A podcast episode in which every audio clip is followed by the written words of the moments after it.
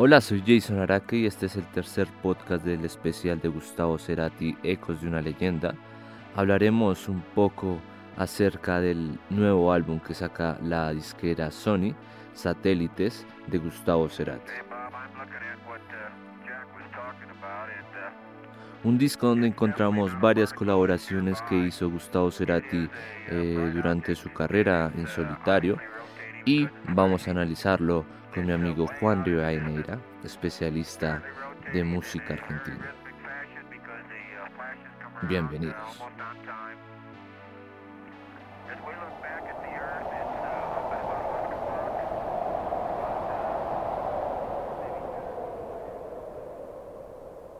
Hoy vamos a hablar de Satélites, ese álbum que saldrá el 10 de agosto eh, a la luz. Hoy me encuentro con Juan Rivadeneira, especialista en rock argentino. Entonces, ¿cómo va? Bien, un saludo a todos y hoy nos vamos a entrar en el universo Cerati, más en ese universo Cerati, con algunas colaboraciones y algunas participaciones que Gustavo Cerati tuvo con otros artistas. Bueno, en este álbum eh, de recopilatorio encontramos 14 temas donde Gustavo Cerati aparece como invitado, ¿no? Y también hace eh, canciones donde son propias de él, ¿no? Sí, hay que decir primero que este disco sale después de tres años del disco Infinito, que tuvo tanto críticas como eh, personas que estuvieron a favor de este eh, disco recopilatorio de los más grandes éxitos de Gustavo Cerati. Cuenta con la participación también de personas muy allegadas eh, a Gustavo, del riñón de Gustavo. En el arte va a estar a cargo de Alejandro Ross y las fotos van a estar a cargo de Nora Lezano y Alejandro Sáez. Un dato, Nora Lezano es prácticamente la fotógrafo, eh, fotógrafa del rock argentino. Eh, tuvo muchos trabajos reconocidos hasta el momento con Fito Páez, con Charlie García, eh, con varios músicos importantes de la escena latinoamericana.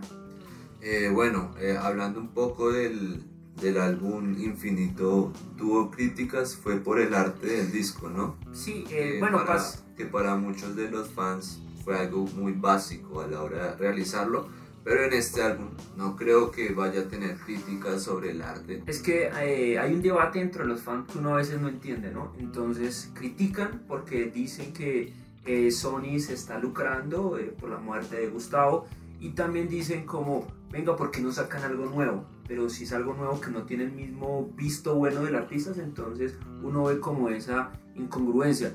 lo cierto es que es bueno, yo considero, y estoy en ese, en ese grupo de lo que pues cada vez que uno pueda ver eh, nuevas, eh, eh, nuevos discos de su artista preferido, desde que se haga con el visto bueno de su familia y que está a cargo de las personas más allegadas, me parece que es una buena alternativa. El disco pasado, que es Infinito, se criticó mucho porque el símbolo de Infinito parecía más hecho elaborado con PowerPoint o con, o con otros. exactamente que, de verdad eh, con el esmero y con el esfuerzo y con la estética que siempre mostró Gustavo en todos sus discos, ¿no? Él siempre cuidó cada mínimo eh, detalle, entonces estamos a la espera de que el 10 de agosto este disco pues cumpla con todas, con todas las expectativas de los seguidores de Gustavo Cerati y que también es algo nuevo, ¿no? Es algo nuevo porque em, como, como dato en YouTube había un disco que se llamaba Cerati al fin su CD. Entonces alguien, algún usuario de, de, esta plataforma lo que hizo fue en un video de una hora, hora y media, eh, subió todas las canciones en las que él había participado. ¿no? Aproximadamente fueron 40. Ya ese video ya no se encuentra, fue retirado por, eh, derechos. por derechos de autor. Y me parece que para los coleccionistas de, de, de música del disco en sí también va a ser una buena apuesta para escuchar con toda la calidad posible ese, ese trabajo. En disco va a contar con 9 canciones y en CD con 14 canciones. Eh, bueno, vemos que en este satélites no hay eh, algo inédito de Gustavo Cerati, ¿no? No, todavía no, no hay algo inédito. Por ahí eh, hay una colaboración que él hizo con el ex Pink Floyd, Roger Waters, también con el ex Sergio Girán Pedro Aznar. Ellos, por intermediación de Shakira, se conocen, arman una canción de la que se ha dado a conocer solo uno o dos minutos, no más. Pero, la voz de Cerati, la voz de Pedro Aznar y la voz de Roger Waters. Pero, pero no aparece en este álbum. No, no, no, no, Hay que aclararlo, ¿no? Vemos que el álbum empieza con Tráeme la noche, con Andy eh, Summers de Police, ¿no? incluso eh, la, la, la, presentación de este disco, la, la, pauta, la publicidad se da con esta canción que fue como el, el sueño de cada pibe, de cada chico, eh, algún día poder tocar con sus bandas preferidas y acá a Gustavo sin lugar a duda se le cumple porque canta con, con músicos de su banda preferida que es de, eh, de Police. Y eh, hay algo muy curioso y es que eh, cuando lo conocen eh, hubo tanta química, hubo tanta admiración de parte de Andy Summers a Gustavo que le propusieron incluso hacer una gira por toda Latinoamérica donde hicieran los covers de, toda la, de toda la banda. Gustavo dice que había sido toda su vida su sueño, pero él no acepta porque preciso en esa época él estaba en separación soda y en la proyección de sus nuevos discos como solista, entonces fue por un tema más de tiempo.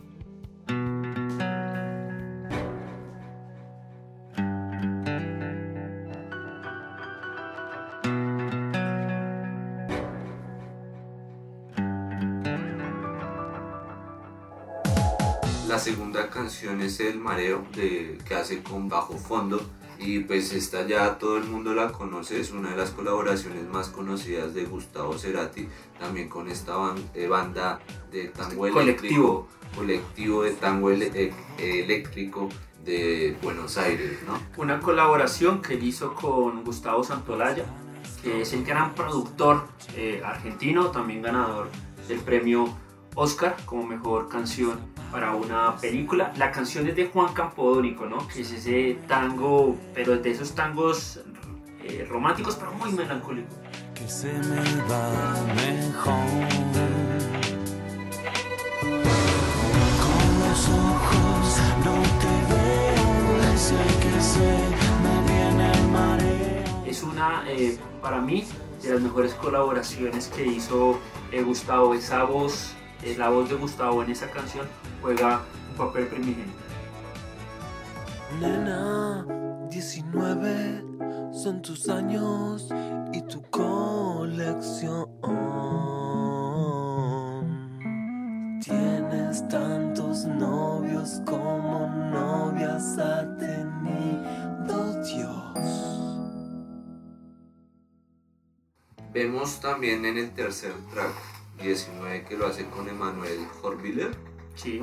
¿Qué podemos decir de, este, esta canción? Ex de Valderrama. Esa canción, eh, para los que puedan ver, está en video en YouTube también. Eh, él fue muy amigo de, Gustavo y se nota esa, esa química. Él participó tanto en la guitarra como en la voz y es una joyita dentro de que tiene, tienen como un mismo tono, ¿no? Entonces a veces como que uno no sabe quién es el que está cantando al comienzo de la canción. El, el, mismo rango de la voz es muy parecido. También vemos que aparece en, en satélite Zona de Promesas con Mercedes Sosa, que para mí es un clásico del rock en español, esta, esta, esta versión de, de, una canción de Soda Stereo, ¿no? Mercedes Sosa eh, saca un disco, eh, Cantora 1, Cantora 2, donde decide cantar sus principales canciones con lo más selecto eh, de cantautores.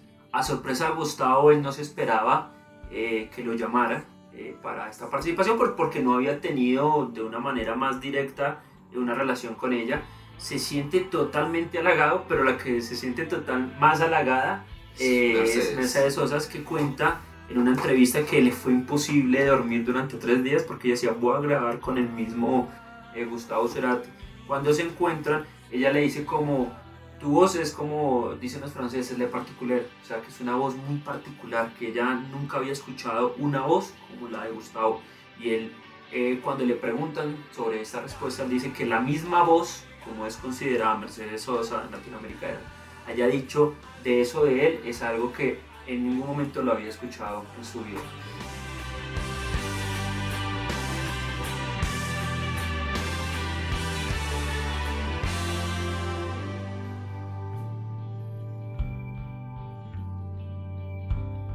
Esta canción logra el cometido de, de hacer como eh, lo que es dedicado para la mamá, la zona de promesas, mamá sale bien. Perdí una batalla. Perdí una batalla y Mercedes Sosa eh, acompañándolo, eh, creo que hizo un trabajo muy satisfactorio. También cabe decir que Mercedes Sosa no hay que dejarla a un lado porque como usted ahorita decía, Mercedes Sosa admiraba a Gustavo Cerati, entonces creo que en esa canción también se, se, se muestra como ese vínculo materno. Exacto, materno y también de fan y de seguidora más de Gustavo Cerati, de hacer un trabajo bien hecho. Bien hecho, y que Gustavo le presentó 10, 12 canciones, y cuando Mercedes ve esa canción, dice, con esta canción, esta canción es la que me enamora de la obra de Gustavo, y es algo muy particular porque de estos dos artistas, también con Luis Alberto Spinetta, que incluso en, en, la música argentina eh, les dan un papel como más importante, también por la edad, por la época,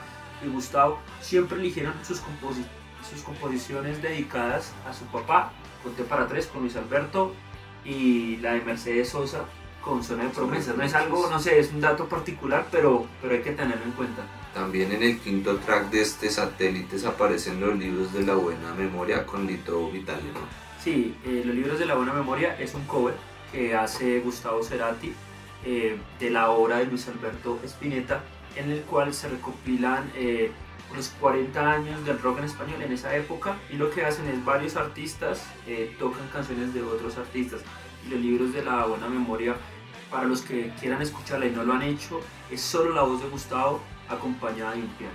También aparece desde el papel con 222 de da con Fabiana Cantilo. Fabiana Cantilo, para los que de pronto no conocen, es alguien muy, muy, muy eh, eh, querida y reconocida en el ambiente del rock eh, argentino, argento, muy underground. fue por muchos años la persona que estuvo al lado tanto de Fito Páez, tuvo una relación con Fito Páez, con, como con Charlie García, y ella siempre había mostrado gran admiración. Esa canción no es de Fabiana Cantilo, sino es una canción de la que yo considero eh, la mejor banda propuesta por la conformación de banda como es Cerú Girán. Eh, también aparece Sueño de Gotas con Demente, eh, aparece T para 3 con Luis Alberto Spinetta, pero en vivo, ¿no?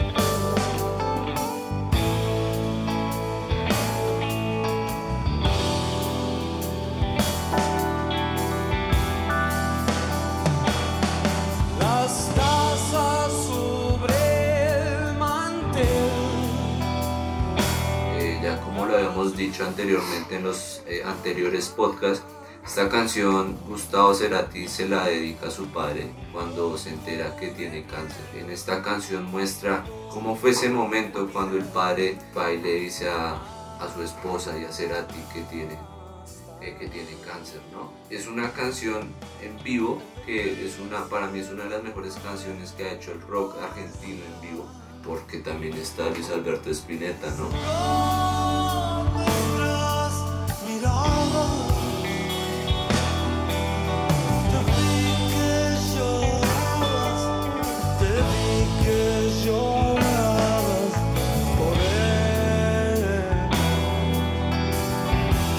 Mirar si eh, esa canción es del concierto que se hizo eh, con las bandas eternas en la despedida de los escenarios de Luis Alberto Spinetta o corresponde el concierto en vivo que hizo Gustavo Cerati donde tocó sus, sus canciones más importantes en un concierto gratuito que hizo hay que mirar cuál, cuál de los dos momentos es. Lo cierto es que eh, fue la canción preferida de Luis Alberto para cantar siempre con, con Gustavo Adrián Cerati. Y después aparece otra canción con Luis Alberto Spinetta, que eh, la hace con Gustavo Cerati, que es Bajan. Entonces sí debe ser, sí deben ser las dos de, de esa presentación que fue por allá en el 2009.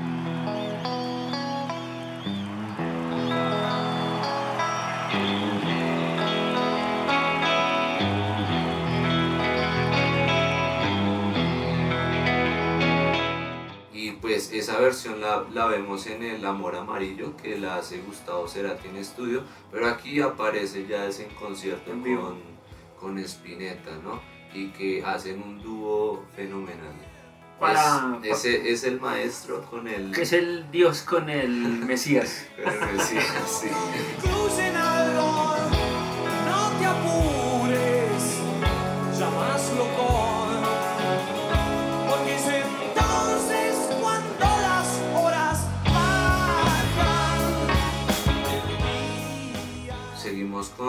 Eh, la canción I Losing You, eh, que lo hace con los Duravid, Sí.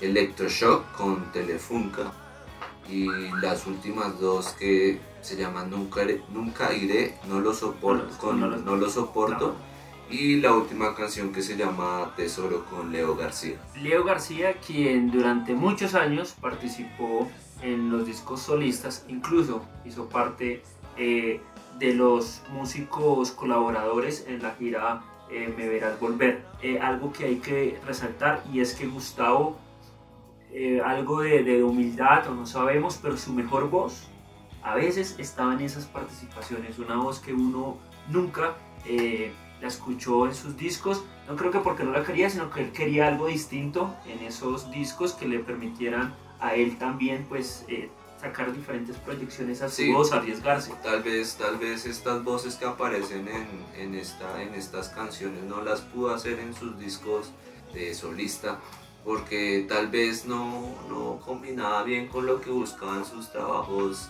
eh, discográficos y de todas maneras no creo que hayan eh, hecho falta porque de cierta forma la voz eh, está de acuerdo a una banda en específica entonces pues nada Porque con- perfecto con Leda Valladares, que es una folclorista, al igual que, que Mercedes Sosa, él también en la, en la década de los 90 es invitado y él canta folclore, hace tres canciones y él, él en la entrevista que hace dice, me permitió explorar mi voz como nunca lo había hecho, liberar mi voz y él aprovechó mucho esas participaciones, esas colaboraciones eh, para hacer como un satélite, ¿no? Para dar su voz, dar su trabajo, eh, como guitarrista, como productor, pero también como acercarse a esas otras formas de trabajo que él también consideraba importantes. ¿Será que ese, el, el álbum Satélites, el nombre se dio por esa canción de en Soda Stereo? En observándonos que, que hay una Eh, parte tendría- que dice tendría que ver. Tendría que haber historia, pero también yo creo que es, eh, y algo que, que lo entendió muy bien el planetario, que durante pues, muchos meses ha sacado su obra, eh, sacando una proyección de láser, y es el universo Cerati. A Cerati se lo ve como un universo, se lo ve como si no haya sido de, este mundo, sino que de esos seres humanos que han traspasado incluso esta, esta atmósfera y lo ubican más como algo más del cosmos, del, del universo, de los astros, y por eso creo que también viene el nombre.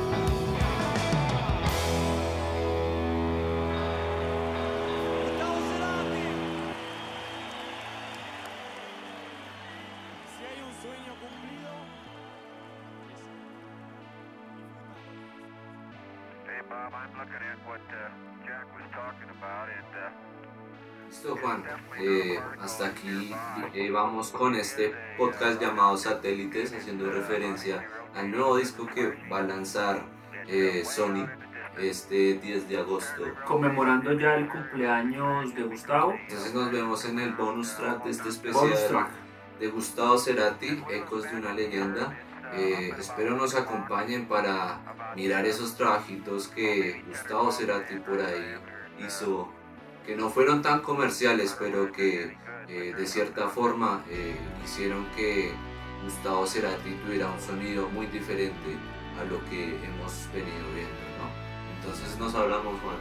Listo Jason y hasta una próxima oportunidad.